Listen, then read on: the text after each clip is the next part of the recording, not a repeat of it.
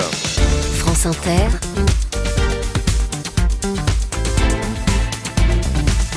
Le 7-10. Et Léa, ce matin, vous recevez un acteur et réalisateur. Bonjour Yvan Attal. Bonjour. Merci d'être là ce matin. Mais merci de m'inviter. Si vous étiez un écrivain, un pays et une émotion, vous seriez quoi? Écrivain d'abord. É- Écrivain, je sais pas, je rêverais d'être euh, peut-être un écrivain euh, américain fort, terrien, genre, euh, je sais pas, Harrison ou mais non, je suis un, je crois que je serais quand même un, écrivain un peu plus frêle, un peu plus urbain, je sais pas, mais peut-être oui un écrivain américain comme ça très incarné. Un pays. Un pays, euh, je vais essayer de sortir de, de l'Amérique qui me qui me Qui vous hante. Enfin, c'est pas qui me hante, mais bon, j'ai grandi avec l'Amérique, le cinéma, la musique, le rock, etc. Les Nike, les machins, etc. Bon, ce serait difficile de mettre l'Amérique de côté. Mais disons que je serais mon pays, la France, quoi. Voilà. Mmh. Euh, je suis bien ici, c'est bien ici. euh, on le dit pas assez, voilà. Une émotion. Peut-être que j'ai un petit fond mélancolique ou ouais, j'ai pas tous les jours envie de me marrer, quoi. Hmm. Contrairement ça- à ce sourire qui vient de se dégager de moi. Oui. Euh, Bon, enfin, on, imagine. Bon. On imagine que vous avez euh, des tourments. Et... J'ai un petit fond mélancolique, on me le dit souvent, voilà. Ouais. Je lutte contre, euh, mais, mais je crois que j'ai un petit fond mélancolique, ouais. Albert Einstein disait que le hasard n'existait pas vraiment, que le hasard c'est Dieu qui se promène incognito. Êtes-vous d'accord avec lui ou vous vous y croyez au hasard? Non, en fait, en fait, euh, euh, c'est c'est une bonne excuse le hasard, je crois. En fait, euh, pour pour revenir au film, Bah, on à, va ce, y venir, à- ouais. à- à ce coup de dé, mais en tout cas, je crois qu'on se donne toujours des, on se donne toujours des, c'est toujours une excuse le hasard. On est on est quand même euh, responsable de ses actes. On fait un tas de choses qui nous emmènent ici et là. Il- certes, il y a des coïncidences, mais quand même, on est on y est pour beaucoup. On provoque beaucoup de choses. Le hasard, justement, et c'est pour ça que je vous posais la question, il est au cœur de votre nouveau film qui sort la semaine prochaine. Votre nouveau film comme réalisateur, c'est votre huitième, Un coup de dé. Un thriller puissant et névrotique où deux amis de toujours sont déchirés par une histoire d'adultère. Mathieu et Vincent, vous et Guillaume Canet, vous bossez ensemble, vous avez fait fortune ensemble. Vos deux femmes, Maïwen et Marie-Josée Croze, sont meilleures copines, vos, deux, fils aussi. Bref, deux couples de quinquas, deux familles très amies, sauf que eh bien, sauf que l'un va tuer accidentellement la maîtresse de l'autre, et là, tout bascule. Euh, vous dites que vous avez voulu faire un film sur des thèmes qui vous touchent, la culpabilité, l'impunité, la lâcheté, c'est-à-dire tout ce qui peut mettre en péril une amitié de toujours. Oui, ou de se remettre en question, ou de réaliser qui on est. Souvent, on se dit euh, est-ce que je serai, est-ce que je suis à la hauteur de ce que j'imagine de moi? Voilà. Au départ, j'étais parti sur un film, euh, même d'époque, pour mettre quelqu'un dans une époque, dans un contexte particulier. Et puis, euh, et puis aussi l'envie, l'envie de faire un thriller. Euh, c'est, mêlé à cette histoire. Donc j'ai oublié les, le film d'époque et puis je suis revenu à une chose plus simple, un adultère, et puis un, un drame, et puis et puis un type qui se révèle pas aussi aussi courageux, euh, honnête, euh, euh, etc., etc. Et puis les non-dits de l'amitié, les, rival- les rivalités de l'amitié de ces deux potes qui... Absolument, il y en a toujours un qui a le dessus sur l'autre, un Ouais. qui secrètement euh, envie l'autre ou.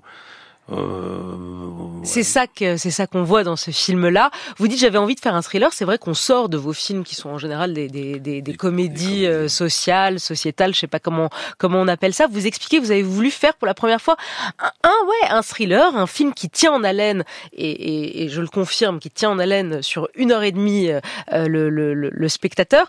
Euh, vous, vous vouliez trouver une forme aussi. Comment on tue quelqu'un au cinéma? Comment on filme un mort? Comment on filme un accident? C'est des choses que vous n'aviez pas encore faites. comme Non, j'avais jamais fait. Moi, j'aime tous les cinémas, euh, tous les genres de cinéma. Quand c'est bien, c'est bien. Bon, je m'étais jamais frotté au thriller. Je me suis dit comment on fait, comment on filme un accident, comment on filme une mort. J'ai jamais fait. Bon, j'avais filmé un, un adultère ou je sais pas quoi, ou des comédies. Bon, c'est un peu toujours la même chose quand même. Hein. Euh, mais sauf avec les choses humaines. Les choses humaines. En fait, quand j'ai qui attaqué, était adapté du, Ouais. livre de Karine quand, quand, j'ai attaqué l'écriture d'un coup de dé, j'a- j'avais pas encore lu Karine Tuile. Je sortais de, de Mon chien stupide et j'avais vraiment envie de faire un film noir. Pendant l'écriture, ou presque à la toute fin de l'écriture du scénario, je suis tombé sur le roman de Karine Tuile et je me suis dit merde à cause du sujet, faut faire ça maintenant. Et maintenant, vous faites un coup de dé. Et, et du coup, je suis revenu au, au, au coup de dé parce que j'avais pas envie de laisser ce scénario. Mais j'avais déjà fait ce film noir d'une certaine façon parce que euh, voilà, c'était déjà une rupture avec la comédie, les choses humaines. Yvan Attal, on pense évidemment en regardant votre film à Woody Allen et à Match Point. Euh, ce film avec cette scène inoubliable. Euh, quiconque a vu ce film peut pas oublier cette, cette scène. Ton destin est déterminé par une balle de tennis qui frôle le filet. Selon qu'elle retombe à gauche ou à droite, ta vie va totalement Absolument. changer. On écoute un extrait de Match Point. Celui qui a dit je préfère la chance au talent avait un regard pénétrant sur la vie. Les gens n'osent pas admettre à quel point leur vie dépend de la chance. Ça fait peur de penser que tant de choses échappent à notre contrôle. Dans un match de tennis, il y a des instants, quand la balle frappe le haut du filet, où elle peut soit passer de l'autre côté, soit retomber en arrière. Avec un peu de chance, elle passe et on gagne, ou peut-être qu'elle ne passe pas et on perd. Vous y croyez, ça, à la théorie de la balle de tennis? Bah oui, il y a y quand même des, des, des moments euh, avec des moments sans, je sais pas. Mais en même temps, je, je, je crois pas complètement au hasard. Hein. Oui, c'est ce que vous nous disiez au début. Ouais, je crois pas totalement au hasard. Mais vrai en que tout cas, dans votre film, c'est il y a plein de hasards, mais qui ont une explication. Exactement, exactement. Et cette balle de tennis aussi. Enfin, moi, je suis un fan de tennis. Un, un, un coup lifté, il, il touche le filet, il passe quand même. Bon, non, mais en, en même temps, c'est dingue d'écouter ça et de, de, de, de me rappeler de ce film. Euh, c'est l'inspecteur qui parle et puis on voit les images, je crois, euh, de cette balle. Je réalise à quel non, mais je réalise à quel point Woody, Woody Allen, Allen vous marque. évidemment. Guillaume Canet, Maïwen, Marie-Josée Cross, vous vous êtes offert un casting geek XXL pour ce film. Euh, un mot pour caractériser chacun des trois, Guillaume Canet? Les acteurs, pas les personnages. Oui, les acteurs. Canet, je pense qu'il est très rieur. C'est un rieur. Ah oui? Ouais, dirais rieur. pas, dis donc. Bah voilà, c'est pour ça que je vous le dis. c'est un rieur. Il a des petits yeux qui rient tout le temps. Il a envie de se marrer tout le temps. Hmm. Voilà. Euh, Maïwen. Maïwen, euh, qu'est-ce que je peux dire sur Maïwen? Je crois qu'elle est, je la trouve très très très élégante. Je trouve qu'elle est, elle a un mélange de beaucoup de choses. C'est difficile de la, de la caractériser comme ça avec un, un adjectif où elle est, elle est multiple. Elle a du chien, elle est élégante, elle est à la fois très douce et très en colère. C'est très compliqué de la, de la cerner en un, en un adjectif comme ça. Et c'est facile de la faire tourner, Maïwen? Oui, oui.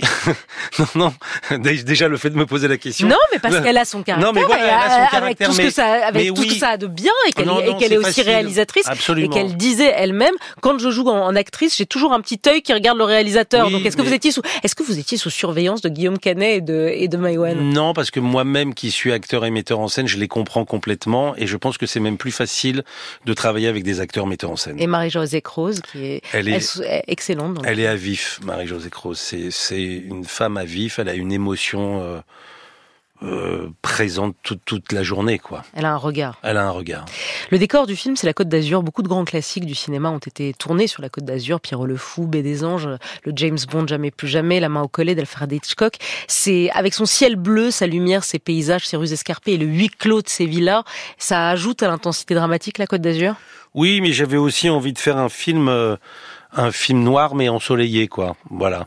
Et puis euh, ça, ça me renvoyait au polar euh, californien, euh, à tous ces films-là. Donc je, je voyais mal cette histoire dans une ville grise ou, enfin dans une ville comme ça. J'avais, j'avais envie de, est le soleil. ouais, j'avais envie d'un truc ensoleillé aussi parce que ça donne une forme, des flares, une image euh, comme ça très éclairée. C'est mon huitième film, dites-vous. Plus j'avance et plus j'ai plaisir à faire ce que je fais. Ouais, c'est vrai. C'est vrai. Quand j'étais plus jeune, euh, je me rends, je me rends compte que j'étais quand même très très glandeur. Aujourd'hui, j'ai qu'une envie, c'est de travailler. Quand quand je suis sur un plateau de de, de cinéma. Euh, je me sens bien, j'ai envie, j'ai envie d'être avec des acteurs, avec une caméra, me poser ces questions, comment on filme, comment on fait. Donc vous avez encore envie. Euh, Ah, je mais le j'ai disais, très 60 envie. films, 8 films comme réalisateur. Ah, vous m'avez fait peur, 60 films. J'ai fait 60 films En comme acteur, oui, je suis, je suis désolée de vous l'apprendre, Ok. mais c'est ainsi. Euh, vous avez encore l'envie, vous avez Mais encore. j'ai le- de plus en plus envie. Je réalise qu'il me reste peu de films à faire. Vous n'êtes pas lassé.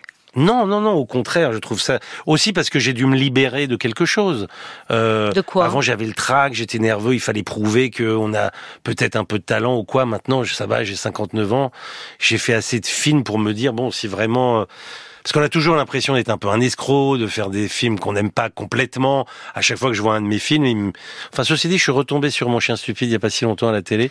J'ai adoré. Il me faut trois ans pour pour admettre pour que aimer fait votre un film. Voilà.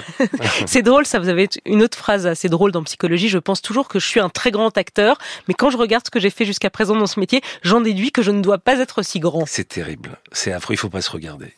Il faut pas se regarder. Hmm.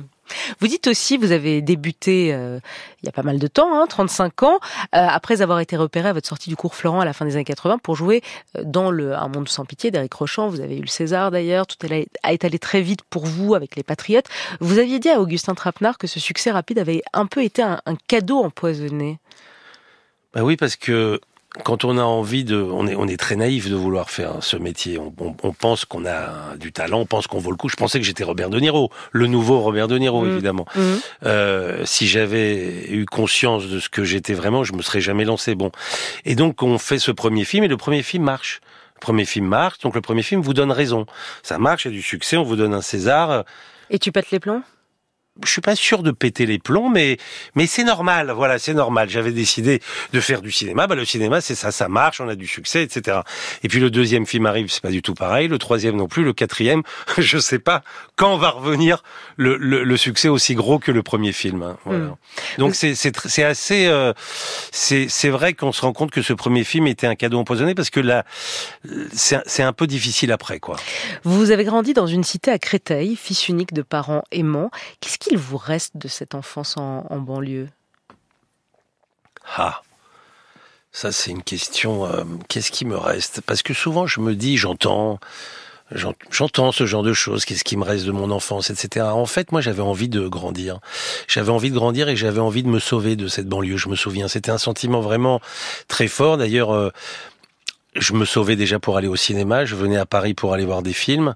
Euh, il n'y avait pas encore un grand complexe avec. Après, c'est venu plus tard avec ce cinéma Artel, avec une dizaine de salles où on pouvait voir plusieurs films. Mais je pense que j'avais envie vous de me... fuir. Ouais, je voulais fuir. Et puis je savais pas. Moi, je le savais pas, mais vous êtes né à Tel Aviv. Vous mhm. êtes arrivé en France à l'âge de six mois, mais vous êtes né à Tel Aviv. Absolument. Vous dites ma langue, c'est le français. J'ai quelques notions d'hébreu, mais je ne le parle pas. Je ne connais pas les textes et je n'appartiens à aucune organisation communautaire. Je pense juste que je deviens de plus en plus juif à mesure que l'antisémitisme grandit. Vous êtes donc très très juif en ce moment. Exactement. Ben là, on assiste quand même à une orgie d'antisémitisme. Tout le monde se gave. On y va, on y va plein pot, quoi. Donc là, forcément, euh, forcément, je suis total, totalement juif, évidemment. Sans antisémitisme, bah oui, je serais, je serais moins juif. Je serais tous les jours euh, pas, forcément concerné par par un judaïsme quel qu'il soit, mais on me renvoie à ça toute la journée, évidemment. Vous sentez l'orgie d'antisémitisme? Vous la ressentez, vous?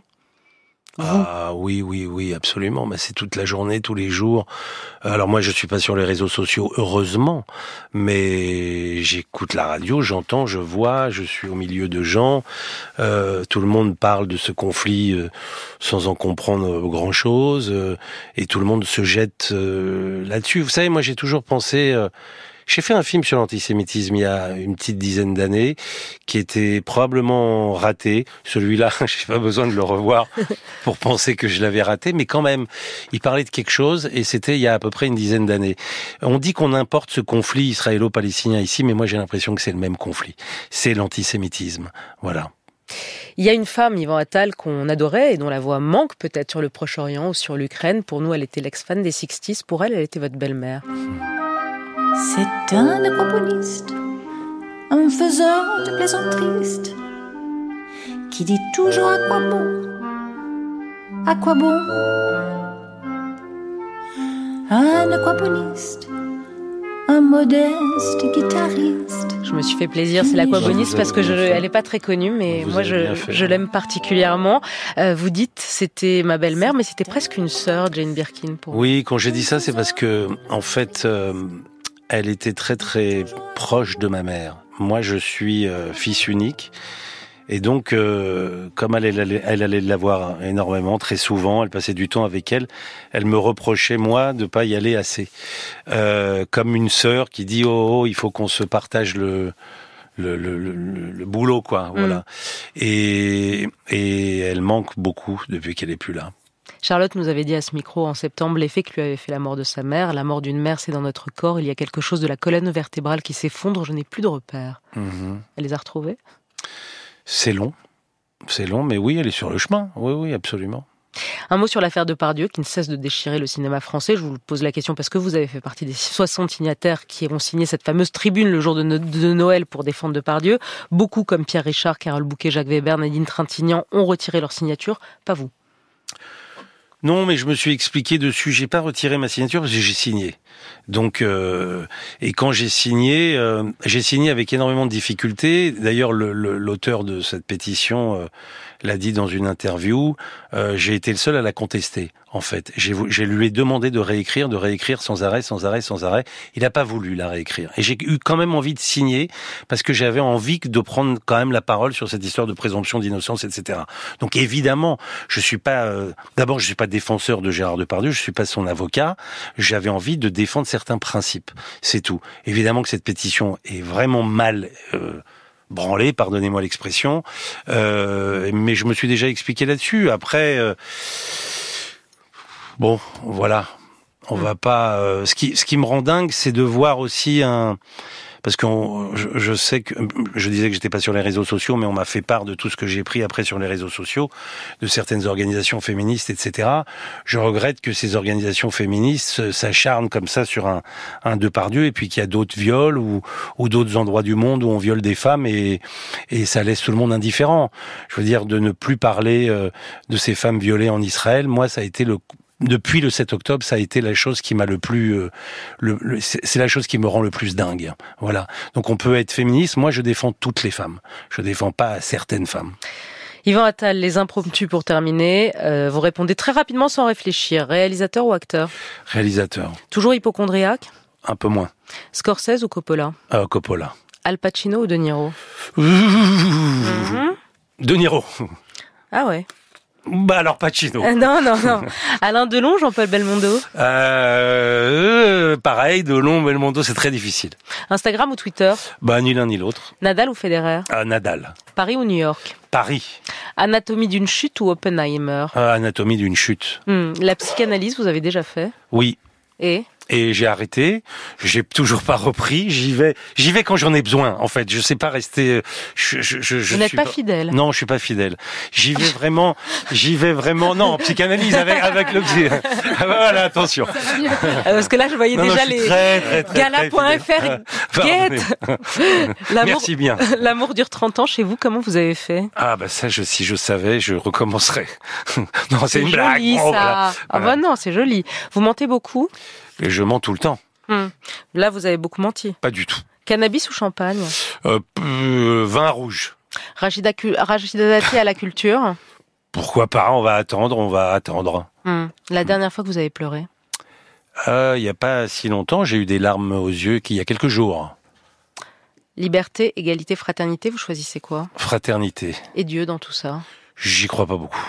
Ça s'appelle Un coup de dé. C'est le huitième film thriller haletant pour la première fois. Un thriller pour Yvan Attal. Merci infiniment et belle journée à vous. Merci.